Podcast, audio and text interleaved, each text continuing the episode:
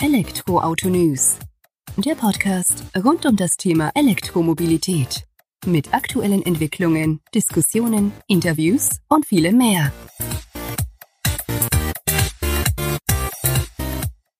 Servus und herzlich willkommen bei einer neuen Folge des Elektroauto-News.net Podcast.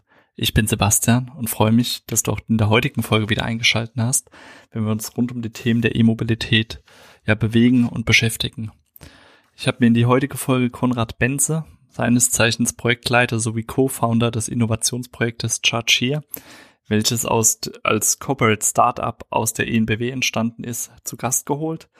Wir haben uns beide über den Wandel hin zur E-Mobilität unterhalten, wie Charge diesen Wandel unterstützt, fördert und vorantreibt, aber eben nicht im kleinen Ausmaße, sondern schon ganz ordentlich dadurch, indem man ja ich sag mal, indem man eben große Ladelösungsmöglichkeiten angeht, sprich nicht eins, zwei Wallboxen ums Heim, um das eigene Heim herum, sondern eben, ja, bis zu 100 oder über 100 Ladepunkte in Parkhäusern, Unternehmen oder eben auch Wohnungsgemeinschaften sozusagen. Und da gibt uns Konrad doch ja, tiefe Einblicke in das Ganze, worauf man dabei achten muss. Auch hier wieder das Stichwort Eichrecht hatten wir in der vergangenen Woche schon als ja, Schlagwort sozusagen, begleitet auch Charge hier, zeigt aber auch auf, was für Möglichkeiten es gibt, was für Geschäftsfelder entstehen durch den Wandel hin zur E-Mobilität.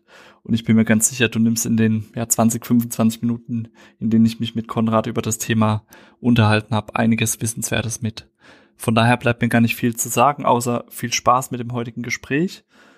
Würde mich freuen, wenn du nach dem Interviewgespräch mit Konrad Benze noch ein wenig Zeit hast und einfach eine positive Bewertung auf iTunes hinterlassen kannst. Das hilft uns dann doch immer wieder. Und wenn du mehr Infos haben willst zu Charge hier, zu Konrad oder zu Elektroauto News, schau doch einfach in den Show Notes vorbei. Da gibt's die ganzen Links dazu. Jetzt aber ab ins Gespräch. Bis dahin, mach's gut. Hallo Konrad, vielen Dank, dass du dir Zeit nimmst und auch die Möglichkeit uns einräumst, uns gemeinsam eben ein wenig über die Herausforderung bei der Installation von vielen Ladepunkten zu sprechen. Äh, bevor wir da jedoch ins Thema eintauchen, würde es mich freuen, wenn du zunächst ein paar Worte über dich und deine Person verlierst, als auch das Unternehmen, für das du jetzt eben gerade aktuell beschäftigt bist. Ja, hallo Sebastian. Ich freue mich, dass ich heute an einer Podcast-Serie teilnehmen kann. Ich bin der Konrad, äh, stamme gebürtig aus Essling am Neckar, 16 Kilometer von der Stadt Stuttgart entfernt. Ähm, bin eigentlich Volkswirt, habe Volkswirtschaftslehre in Tübingen und in Bilbao studiert, ähm, habe 2014 angefangen für die INBW, den großen Energieversorger des Landes Baden-Württemberg, zu arbeiten. Und seit drei Jahren treibe ich das Thema Charge hier, also bin Teil des Projektteams. Wir sind ein sogenanntes Corporate Startup im Rahmen des INBW Innovationsmanagements und bauen AC-Ladeinfrastruktur. Okay, kurz und knapp auf den Punkt gebracht sozusagen. Das heißt aber, du bist in einer anderen Rolle bei ENBW gestartet und hast dann deinen Weg sozusagen in dieses Corporate Startup gefunden. Ist es so richtig? Das ist richtig, Sebastian. Ich habe gestartet ursprünglich mal in einem Konzern-Trainee-Programm, in so einem sogenannten Corporate äh, Trainee-Programm. Und danach war ich dann tätig im Market Intelligence-Bereich zwei Jahre lang als Analyst und bin daraus dann gewechselt in das Innovationsmanagement und seit Herbst 2017 auch eng verbannt mit äh, Charge hier und im Projektteam drin, ja. Okay. Jetzt ähm, Startup ist, denke ich, eben Begriff. Corporate Startup hat dann nochmal so ein bisschen anderen Geschmack. Magst du da ein paar Worte dazu verlieren? Ja, ja was es damit eine, auf sich hat sozusagen. Sehr gern. Also das ist eine sehr spannende Möglichkeit gewesen, sage ich mal, den Energieversorger vollumfänglich kennenzulernen. Im Regelfall sind es mehrere Phasen, die man durchläuft. Ich glaube, aktuell werden auch wieder neue Konzerntrainees gesucht. Äh, man hat eben die Möglichkeit, die ganze Wertschöpfungsstufe, sowohl die traditionelle als auch die neueren Themen eines Energieversorgers zu durchlaufen. Das heißt, in Erzeugung, Erneuerbare oder womöglich auch Rückbau von Kernkraftanlagen oder Kohlekraftwerken ist ein Thema. Äh, Netzbereich ist immer ein Thema. Vertriebsbereich in Strom- und Gasprodukten ist ein Thema. Aber auch so Thema, Themen wie Elektromobilität oder Glasfaser kann man äh, im Rahmen des Trainee-Programms genauer kennenlernen. Und für mich war das eben toll, ähm, grundsätzlich 2014 nach dem langen Studium ähm, nochmal einen Komplettüberblick zu bekommen und nutze natürlich auch heutzutage noch die vielen Kontakte, die ich da damals sammeln konnte, indem ich alle möglichen Standorte der NBW durchlaufen habe. Also ich durfte mal in Hamburg sein, ich durfte mal in Köln sein, in Karlsruhe, in Stuttgart und wo es eben noch Möglichkeiten gibt. Auch das Trainee-Netzwerk ist natürlich immer spannend. Ganz analog zu anderen äh, Trainee-Programmen ist es immer hilfreich, ähm, viele Leute zu kennen, ähm, die dann jetzt in anderen Funktionen weiterhin tätig sind für das Unternehmen oder auch äh, das Unternehmen verlassen haben, woanders arbeiten. Ja gut, ich denke, von so einem Netzwerk kann man dann doch immer profitieren und wirst ja jetzt auch in dem Corporate Startup, wo du jetzt eben bist, bei Charge hier dann eben davon profitieren können sozusagen. Damit bist du ja dann den nächsten Schritt in Richtung E-Mobilität gegangen. Genau, das war für mich damals eigentlich ein Hauptgrund, dass ich im Thema Elektromobilität äh, mehr arbeiten konnte. Als Analyst durfte ich schon viele Marktforschungen begleiten, auch was das Thema Ladeinfrastruktur angeht und die Nutzerinnen und Nutzer befragen der Ladeinfrastruktur. Ich muss sagen, zum damaligen Zeitpunkt, das war 2015 und 16, war es verdammt schwierig, überhaupt erstmal Personen zu finden, die schon richtig viel Erfahrung aufweisen konnten, was das Thema Ladeinfrastruktur angeht. Das waren damals definitiv noch Pioniere in ihrer Zeit. Äh, mittlerweile hat sich das Thema geändert und ich freue mich, dass die Elektromobilität auch so ein Wachstum erleben darf in Deutschland und in Europa. Ähm, entsprechend möchte ich gerne auch Teil davon sein, von dieser positiven Weiterentwicklung. Ja, ist, denke ich, definitiv auch ein guter Ansatz, äh, den zu wählen, dass man da eben auch Teil bei so einem Wandel sein will. Ihr selbst wollt ja auch mit Charge hier den Wandel hin zur E-Mobilität unterstützen und fördern was ja an sich nicht gerade eine einfache Aufgabe ist, die wird jetzt wenig einfacher dadurch, dass Politik und auch verschiedenste andere Marktbegleiter und Unternehmen am Markt eben den Wandel vorantreiben. Aber was macht ihr jetzt genau als Charge hier im Alltag, um den Wandel hin zur E-Mobilität voranzutreiben? Mhm. Also unabhängig von den Aktivitäten der NBW in Bezug auf DC-Ladepunkte und Ausbau des öffentlichen Ladenetzes äh, haben wir uns zur Aufgabe gesetzt, auch ähm, den privaten Raum und den gewerblichen Raum mit Lade, eine Ladeinfrastrukturlösung anbieten zu können. Die grundsätzliche Idee entstammte der Netzbereich. Die MBW verfügt noch über einen eigenen Netzbetreiber. Hier wurde im Jahr 2016 eine Promotion beendet, die sich mit dem Thema auseinandergesetzt hat. Was machen wir denn nun, wenn in vielen Tiefgaragen, Parkhäusern und Außenparkplätzen, ähm, die in unserem Netzbereich liegen, auf einmal ganz viele Ladepunkte aufgebaut werden sollen, auch AC-Ladepunkte. Und man hat eben festgestellt, dass es da durchaus einer technischen Lösung bedarf, aber eben auch, dass da durchaus auch ein Geschäftsmodell dahinter liegt. Und äh, im Rahmen des Innovationsmanagements wurden dann erste Workshops äh, ausgearbeitet und ein erstes Pilotteam hat dann im März 2017 damit begonnen, sich dazu Gedanken zu machen. Das hat dann im Rahmen des Inkubationsprozesses des Innovationsmanagements äh, erstmal den Fokus und Schwerpunkt gehabt, dann konkrete Kunden zu befragen und dort auch den Customer Pain, wie es so schön heißt, den Kundenschmerz auch ausfindig zu machen. Und im Herbst durfte ich dann mit zwei Kollegen, beides Elektrotechniker, äh, einsteigen und dann tatsächlich in das Prototyping einsteigen.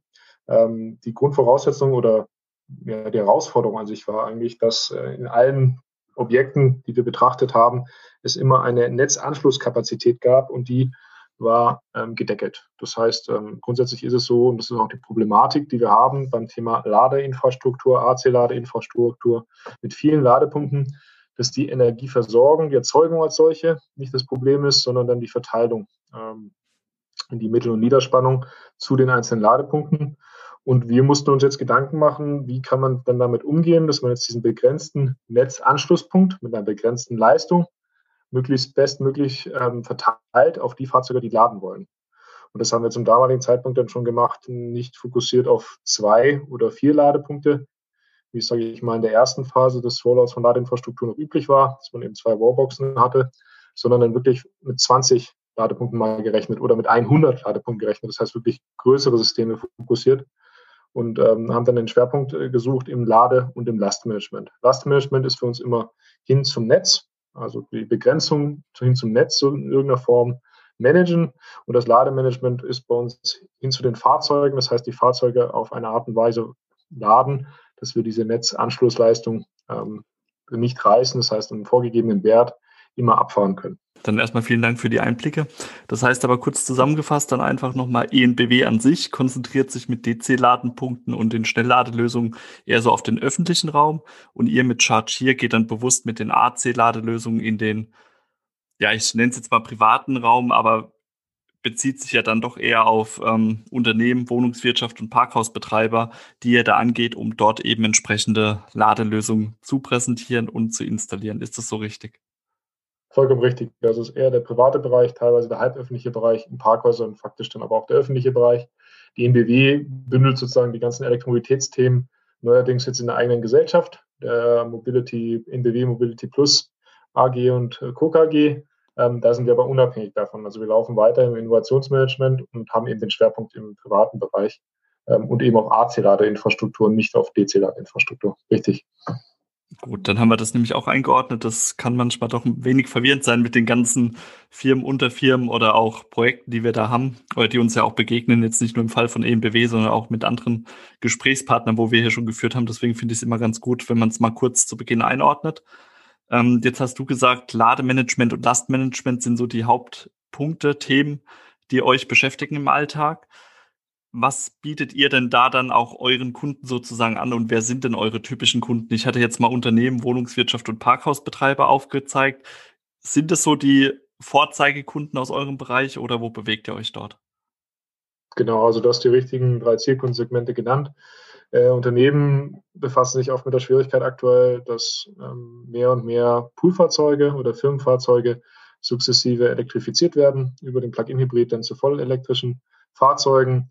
Ferner äh, bringen, bringen die Mitarbeiter mehr und mehr auch private Elektrofahrzeuge mit und würden sie sehr gerne am Arbeitsplatz laden.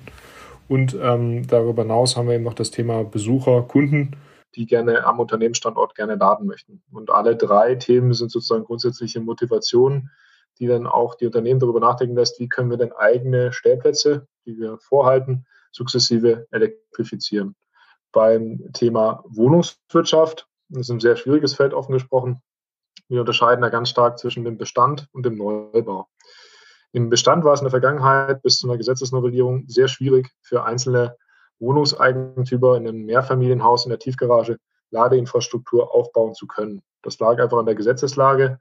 Faktisch war es so, wenn bei 100 Parteien 99 Parteien für den Einbau einer Ladeinfrastruktur für einen bestimmten Personenkreis war, konnte eine Person hm, diesen Entscheid anfechten und ähm, dann wurde keine Ladeinfrastruktur aufgebaut. Da hat sich jetzt mit der Novelle einiges ergeben, dass auch der Bestand sukzessive sozusagen Ladeinfrastruktur aufbauen kann. Aber, und das ist natürlich auch immer die Thematik im Bestand, es ist unweigerlich schwieriger, in Bestandsgebäuden Ladeinfrastruktur aufzubauen als im Neubau. Im Neubau können eben die elektrotechnischen Planungen berücksichtigen, dass Ladeinfrastruktur für bestimmte Stellplätze vorgesehen sein sollen. Und entsprechend geht man da in eine Planungsphase schon rein und kann systematisch die Ladeinfrastruktur in den gesamten Aufbau äh, des Parkraums berücksichtigen. Im Bestand haben wir eben dann zusätzlich oft die Schwierigkeit, dass es aktuell noch sehr schwer absehbar ist für einzelne Wohnungseigentümer, ob sie denn jetzt Ladeinfrastruktur haben wollen und wann sie die haben wollen. Und ähm, dann sind wir oft in Thematiken drin, das nennen wir dann auch Sales Cycle, der sich dann deutlich verzögert. Das heißt, bis wir dann im Rahmen einer Eigentumsversammlung Eigentümerversammlung einen Entscheid bekommen, ob denn Ladeinfrastruktur aufgebaut werden soll oder kann, kann es dann durchaus bis zu Jahren dauern. Deswegen haben wir aktuell den Fokus dann eher auf den Neubau gelegt. Nichtsdestotrotz ist der Bestand, äh, verweist ein sehr hohes Marktpotenzial auf und wird auch in Zukunft sicherlich auch ein spannendes Feld für Charge werden. Der letzte Punkt, den du genannt hast, sind Parkhäuser. Parkhäuser gehen das Thema auch mittlerweile sukzessive an, dass sie Ladeinfrastruktur anbieten wollen. Ähm, rein kommerzielle Betreiber, denke ich mal, sind da sehr stark noch äh, fokussiert auf die Wirtschaftlichkeit einer solchen Ladeinfrastruktur. Aber Parkhausbetreiber in kommunaler Hand haben oft auch eine politische Motivation, Ladeinfrastruktur aufbauen zu wollen. Entsprechend haben wir eine sehr gute Zusammenarbeit mit einem Parkhausbetreiber in Baden-Württemberg und bauen hier sukzessive Ladeinfrastruktur auf. Ähm, da fokussieren wir dann aber auch oft die Dauerparker. Also jeder Parkhausbetreiber hat normalerweise einen bestimmten Anteil an Stellplätzen, die dauerhaft vermietet sind. Und ähm, diese Stellplätze brauchen dann auch ähm, Ladeinfrastruktur. Und da können wir eben im Zusammenspiel mit unserer Lösung auch den Parkhausbetreibern ein entsprechendes Paket schnüren, was dann auch attraktiv für die Parkhausbetreiber ist. Was ist das System konkret? Ähm, wir haben keine klassischen Warboxen, die wir einsetzen. Also innerhalb der NBW setzen wir natürlich Warboxen ein, haben auch in der Vergangenheit Warboxen aufgebaut haben unsere Erfahrungen sammeln können mit Wallboxen. Wir haben aber eine gesamthafte Betrachtung des Systems. Das heißt, wir sind von Anfang an nicht gewachsen, ich sage es mal von unten nach oben, dass wir gesagt haben, okay, am Anfang sind hier zwei Wallboxen, dann sind es vier Wallboxen und irgendwann acht und dann bauen wir ein Master und ein Slave-System ein und dann kommen 16, kommen 32, sondern wir sind von Anfang an hergegangen und haben gesagt, okay, was ist denn die Gesamtzahl an Ladepunkten, die irgendwann mal aufgebaut werden sein sollen? Also soll das zum Beispiel das gesamte Parkhaus elektrifiziert werden oder die Hälfte des Parkhauses. Und dann kommt man von auf deutlich höhere Anzahl an Ladepunkten als so ein klassisches Wallbox-System momentan, ähm, was am Markt verfügbar ist und was aufgebaut wird. Ähm, wir hatten einen konkreten Fall, dass wir eben zwei Standorte haben, wo eine klare Ansage bestand seitens des Immobilienmanagements, sie möchten jeweils 100 Ladepunkte aufbauen. Und das im Jahr 2019. Entsprechend ähm, haben wir dann das ganze System so konzipiert, dass wir immer über eine Zentralität verfügen. Also aus dem Schaltschrank heraus, aus der Energieverteilung steuern wir unsere Ladepunkte. Und am Ladepunkt selber ähm, verfügen wir wirklich nur noch über einen einfachen Ladestecker. Und, das kam jetzt auch im Zuge der Thematik mit dem Eichrecht, äh, entsprechend dann eben die Zählmöglichkeit am Ladepunkt direkt und den Ladecontroller. Das heißt, unser System in der Sternverkabelung ähm, steuert zentral sämtliche Ladepunkte und damit gewährleisten wir eben, dass auch in Zukunft, wenn der Anzahl der Ladepunkte wachsen soll, ähm, ein System, das System mitwachsen kann. Das war uns auch mal sehr wichtig und war sozusagen auch in unserem Teil unseres Lastenheftes, was wir für uns selbst geführt haben und weiterhin führen, auch im Austausch mit vielen, mit den vielen potenziellen Kunden in den drei Zielkundensegmenten. Vielen Dank, Konrad, dass du uns da den Überblick jetzt gegeben hast über die Bereiche, in denen ihr tätig wart oder seid und wie ihr das eben auch angeht. Ich fand es jetzt zu Beginn sehr interessant, dass du gesagt hast, im Bereich der Wohnungswirtschaft unterscheidet ihr zwischen Bestand und Neubau. Ähm, und auch sicherlich ist es da vernünftiger, erstmal auf den Neubau zu gehen, wo man dann noch größeren Einfluss nehmen kann beim Bestand, der sicherlich rein von der Menge her interessanter ist, ist man eben noch begrenzt durch diese ja, Verschlossenheit, sage ich mal, auch dann der Wohnungs- oder ähm, Eigentümergemeinschaften dann. Das kenne ich aus meinem Alltag leider auch. Aber wird auf sich, äh, auf lange Sicht bestimmt auch ein interessantes Geschäftsfeld für euch sein. Interessanter ist für mich jedoch der Punkt äh, Unternehmen und Parkhausbetreiber jetzt nochmal, weil man da einfach auch nochmal mhm. sieht, in was für einer Größe ihr dann euer Unternehmen denkt. Und da sagst du ja schon bewusst, ihr geht da nicht her und geht von vier auf acht auf 16 Ladestationen, sondern ihr habt schon das Endziel sozusagen im Auge und baut da dementsprechend große Projekte auf. Das unterscheidet euch, glaube ich, auch von Wettbewerbern am Markt, wenn ich das so richtig deuten kann. Ja, also ich meine, der Markt für Ladeinfrastruktur entwickelt sich ja sehr stark. Ähm, das heißt, auch sukzessive machen sich Wettbewerber mehr und mehr Gedanken, was es denn beispielsweise heißt, wenn eine Parkhaus in Summe komplett jeder Stellplatz Ladeinfrastruktur beinhalten soll. Und ähm, das war, sage ich mal, wie du richtig erkannt hast, war für uns mal, sage ich mal, die Grundannahme. Also, dass es in Zukunft durchaus der Fall sein kann, dass bis mehr als die Hälfte der Stellplätze Ladeinfrastruktur, AC-Ladeinfrastruktur aufweisen müssen, weil wir eben davon ausgehen, dass sukzessive der Gesamtbestand an Fahrzeugen ähm, ausgetauscht wird. Also, dass die Verbrennungsfahrzeuge äh, Fahrzeuge Stück für Stück verschwinden und ähm, mehr und mehr batteriebetriebene Elektrofahrzeuge geladen werden müssen. Und Klar, äh, also, deswegen auch der Fokus, ja. Ja, ist, denke ich, auch der Fokus oder die Ausrichtung, die sinnvoll erscheint, zumindest wenn man jetzt die Entwicklung des Marktes sozusagen betrachtet. Jetzt ist es so, dass du gesagt hast, ihr setzt ein zentrales System als Lösung für eure Ladeinfrastruktur ein oder für dieses Lösungspaket, was ihr dann beispielsweise Parkhausbetreibern anbietet. Du hast es ja auch schon mal kurz umrissen, wie das aufgebaut ist. Kannst du uns mal da vielleicht abholen und einführen, welche Vorteile bringt es für einen Parkhausbetreiber mit sich, dass er sich gleich auf euch da sozusagen verlässt und nicht mit dieser Stückellösung da anfängt? Und welche Nachteile hat man denn da jetzt auch, jetzt gerade mal so in Bezug auf Kosten, Verwaltungsaufwand, ähm, ja, Infrastruktur, Lastmanagement, dass du da einfach noch mal ein paar Worte dazu verlierst vielleicht? Sehr gerne, ja. Also vorab erstmal, der begrenzende Faktor unseres Systems ist jetzt grundsätzlich nicht, sage ich mal, eine bestimmte Anzahl an Ladepunkten oder was dergleichen. Dass man sagt, wir beherrschen aktuell eben nur 16 oder 32 oder wie viel immer Ladepunkte, sondern die Begrenzung, die jeder hat, der Ladeinfrastruktur aufbaut, ist dieser Netzanschlusspunkt, den ich am Anfang erwähnt habe. Mhm. Ähm, entsprechend war das auch für uns immer der limitierende Faktor, wenn man jetzt im großen Stil Ladeinfrastruktur aufbauen möchte. Das heißt, ähm, unser System baut quasi auf einmal dem Lastmanagement.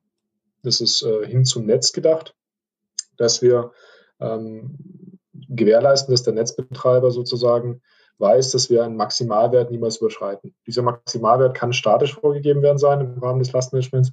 Er kann auch dynamisch vorgegeben werden sein durch Schnittstellen, die wir den Netzbetreiber zur Verfügung stellen oder durch eine konkrete Messung am, am Hausanschluss. Ähm, wichtig ist auf jeden Fall für uns, dass wir da immer das Limit sehen. Und das ist eine natürliche Grenze, die kommt irgendwann immer ähm, und ist auch eine große Schwierigkeit auch für viele Unternehmen, sage ich mal, wenn man dann konkret eben so Projekt umsetzen will und weiß, man, man verlässt jetzt diesen Pionierstatus von den zwei ersten Wallboxen und geht den Weg ähm, zu 10, 20 oder mehr Ladepunkten. Ähm, in dem Kontext ist es so, dass wir pro Ladepunkt 11 kW anbieten. Wir beobachten sehr genau, was die OEMs, was die Automobilhersteller auf den Markt bringen und was so ein bisschen der Standard wird seitens der äh, Onboard-Loader. Ähm, und was wir feststellen, dass die 11 kW mehr oder weniger zum Standort werden. Ich meine, es gibt Fahrzeuge im hochpreisigen Segment, die durchaus auch 22 kW beherrschen, aber unsere Prämisse ist ja, dass wir möglichst viele Fahrzeuge aufladen wollen und jetzt nicht nur einzelne Fahrzeuge. Insofern bieten wir 11 kW pro Ladepunkt an. Wir bieten immer ein angeschlagenes Kabel an. Also wir durften das oder erleben das tagtäglich selbst, ähm, was das für einen Aufwand bedeutet und wie unangenehm das auch ist als Nutzer von E-Fahrzeugen, ähm, wenn man dieses Ladekabel jeden Tag aus dem Auto rausholen muss, ähm, einsteckt auf beiden Seiten, in den Dreck schmeißt, egal ob es jetzt im Parkhaus ist oder im öffentlichen Raum, und dann das schmutzige Kabel wieder einrollen muss und das fährt er dann irgendwo im Auto rum, entweder im Kofferraum oder hinter den Sitzen, hinter dem Fahrersitz. Das ist sehr lästig. Deswegen bieten wir grundsätzlich immer angeschlagene, spiralisierte Kabel an. Wir freuen uns natürlich auch, wenn die Ladesäulenverordnung entsprechend jetzt bald novelliert wird, weil ich glaube, das wird auch in Zukunft der Standard werden. Nicht nur im DC-Laden, sondern auch im AC-Laden wird es angeschlagene Kabel geben.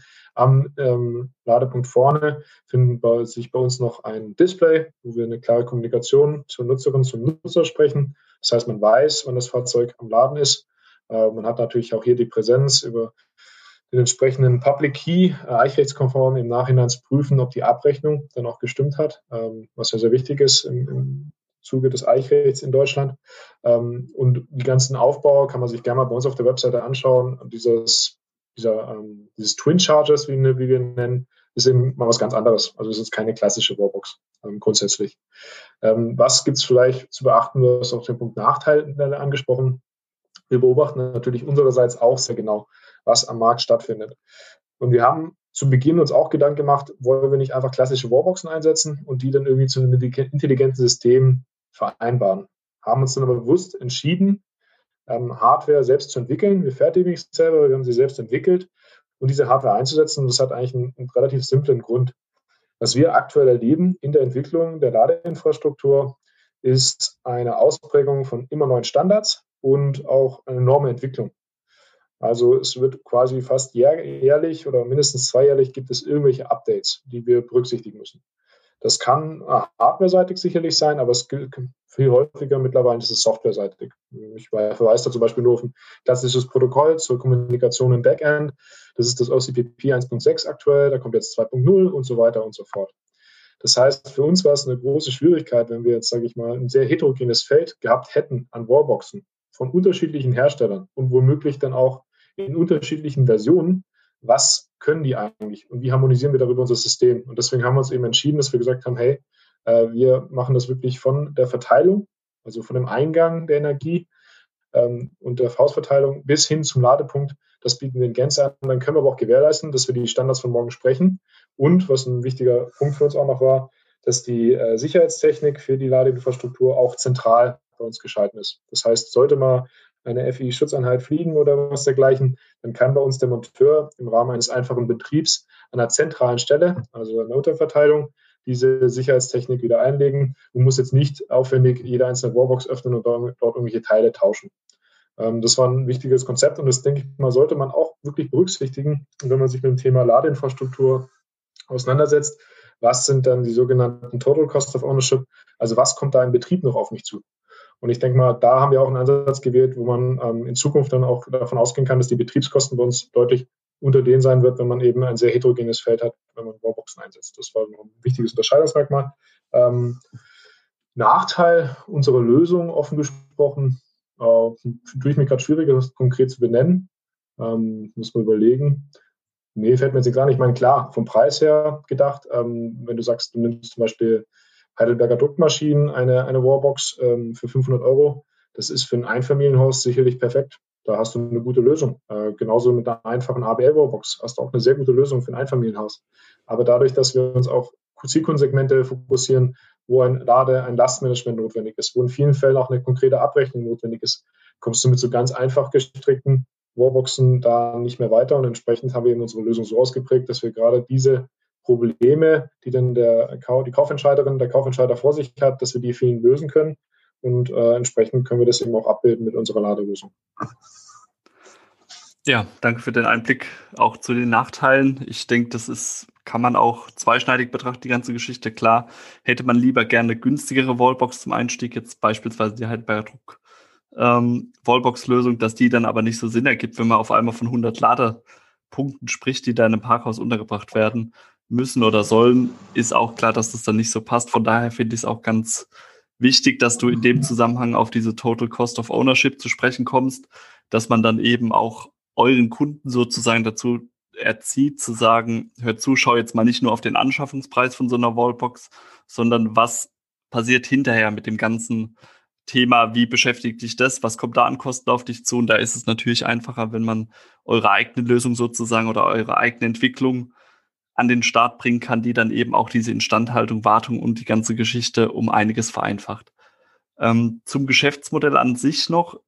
Das heißt, verkauft ihr einmalig euer, ich sag mal, eure Ladenlösung an den Parkhausbetreiber, installiert die, übergebt die Schlüssel fertig und dann hat er alles in seiner Hand? Oder ist es so zweigeteilt, dass ihr das zum einen als Projekt macht und dann übernehmt ihr auch die weitere Betreuung der ganzen ja, Software, Hardware dahinter? Mhm. Ja, ganz offen gesprochen, Sebastian, äh, sind wir da gerade ähm, am Scheidepunkt, wie man so schön sagt. Ähm, also wir verlassen sozusagen im Rahmen des Innovationsprojekts die Inkubation aktuell. Ähm, was ein großes Thema bei uns war, war die Eichrecht, Eichrechtsbewertung durch die PDB. Wir waren zwei Jahre lang jetzt bald, Februar 2019. Ja, Februar 2019 haben wir uns zum ersten Mal mit der PDB ausgetauscht. Ich glaube, im Mai 2019 haben wir unser damalige Konzept und die Produktversion eingereicht. Ähm, jetzt ist der Prüfling in Braunschweig bei der Physikalisch-Technischen Bundesanstalt und wird jetzt aktuell geprüft. Und ich sage mal, mit der Konformität der Hardwarelösung als solche, mit der Eichrechtskonformität, auch in der Produktkonformität, ähm, verlassen wir sozusagen das Feld der reinen Hardwareentwicklung und haben schon systematisch, sage ich mal, eine Softwareentwicklung aufgebaut, um dieses ganze Themenfeld von Lade- und Lastmanagement auch vernünftig abbilden zu können. Und was jetzt eben kommt, ist grundsätzlich auch den Bedarf, den wir sehen in unseren Zielkundensegmenten bei den Entscheiderinnen und Entscheidern, dass ähm, man nicht nur reine Hardware in Zukunft verkaufen kann. Also den reinen Hardwareverkauf, das ist halt systematisch ähm, sicherlich möglich, gerade in einem Hochlauf. Aber, und das hast du ja jetzt auch nochmal, sage ich mal, den Schwerpunkt drauf gelegt, dieses, diese Betrieb oder diese Total Cost of Ownership, die kommen natürlich jetzt auch dazu. Also neben dem Last- und Lademanagement hast du Themen wie Abrechnung, die musst du gewährleisten. Eine Betriebsführung muss gewährleistet sein. Eine Wartung muss gewährleistet sein. Das heißt, wir entwickeln uns aktuell von einem Ladeinfrastrukturhersteller ähm, ja, hin zu mehr als, also Richtung Full Service Provider hin zu mehr als das. In welcher Form wir das wie genau ausprägen, das ist gerade aktuell bei uns sehr stark in der Diskussion, wie wir das weitermachen. Was Fakt ist, wenn du als Entscheiderin und Entscheider die Ladeinfrastruktur ins Haus einbaust, willst du ihm gewährleisten, dass in Zukunft auch alles gut funktioniert und alles sauber abgerechnet ist. Das heißt, das ganze Themenfeld ähm, beschäftigt uns auch sehr. Und wir schauen natürlich auch auf den Markt, was passiert da. Und da gibt es sicherlich schon auch bei Wettbewerbern sehr spannende Ansätze, die wir uns genau anschauen. Und daraus werden wir unsere Schlüsse ziehen und jetzt in dem Übergang von der Inkubation hin in die Skalierung ähm, werden wir sicherlich auch da die richtige Entscheidung treffen, wie es denn bei uns weitergehen soll. Bezüglich dem Geschäftsmodell, ja, es ist ein One-off-Pricing am Anfang bezüglich der Investition. Das ist sicherlich ein Teil unserer Hardware, die Ladeinfrastruktur. Und der andere Teil ist sicherlich auch die Installation, also das Elektroinstallationsunternehmen. Und danach ähm, ist es für uns dann schon auch ein Returning Revenues Thema im Hinblick auf Ladelastmanagement, im Hinblick auf Abrechnung, im Hinblick auf Wartung und so weiter und so fort. Kommen da mehrere Themen, wo du sagst, okay, das ist dann wirklich eine technische Anlage, die muss betrieben werden beim Kunden in irgendeiner Form. Ähm, da gibt es die Möglichkeit, die Betriebsführung auch abzugeben. Und mit dem Themen setzen wir uns jetzt sehr stark auseinander. Was ist da die Zahlungsbereitschaft beim Kunden? Und was will er wirklich gelöst haben. Und ich denke, da werden sich noch einige Felder für uns auftun. Hört sich definitiv danach an. Damit hast du mir eigentlich all meine Fragen beantwortet, auch wohin die Reise gehen wird für Charge Hast du ja sozusagen schon mal den Ausblick gegeben. Und ich würde einfach sagen, wir halten uns da mal offen, dass wir vielleicht in einem halben, dreiviertel Jahr nochmal zusammensprechen, um dann eben zu sehen, wo er denn vielleicht gelandet seid oder ob ihr euch schon über die nächsten Schritte äh, weiter bewusst geworden seid. Sehr gern, Sebastian. Vielen Dank für die Möglichkeit mit dem Austausch mit dir jetzt hier. Hat mir Spaß gemacht, kurz äh, vor Weihnachten 2020, jetzt in vollem Corona-Lockdown. Und äh, ich freue mich auf einen weiteren Austausch, vielleicht im nächsten Jahr schon. Ja, gerne. Danke, Konrad, auch für deine Zeit.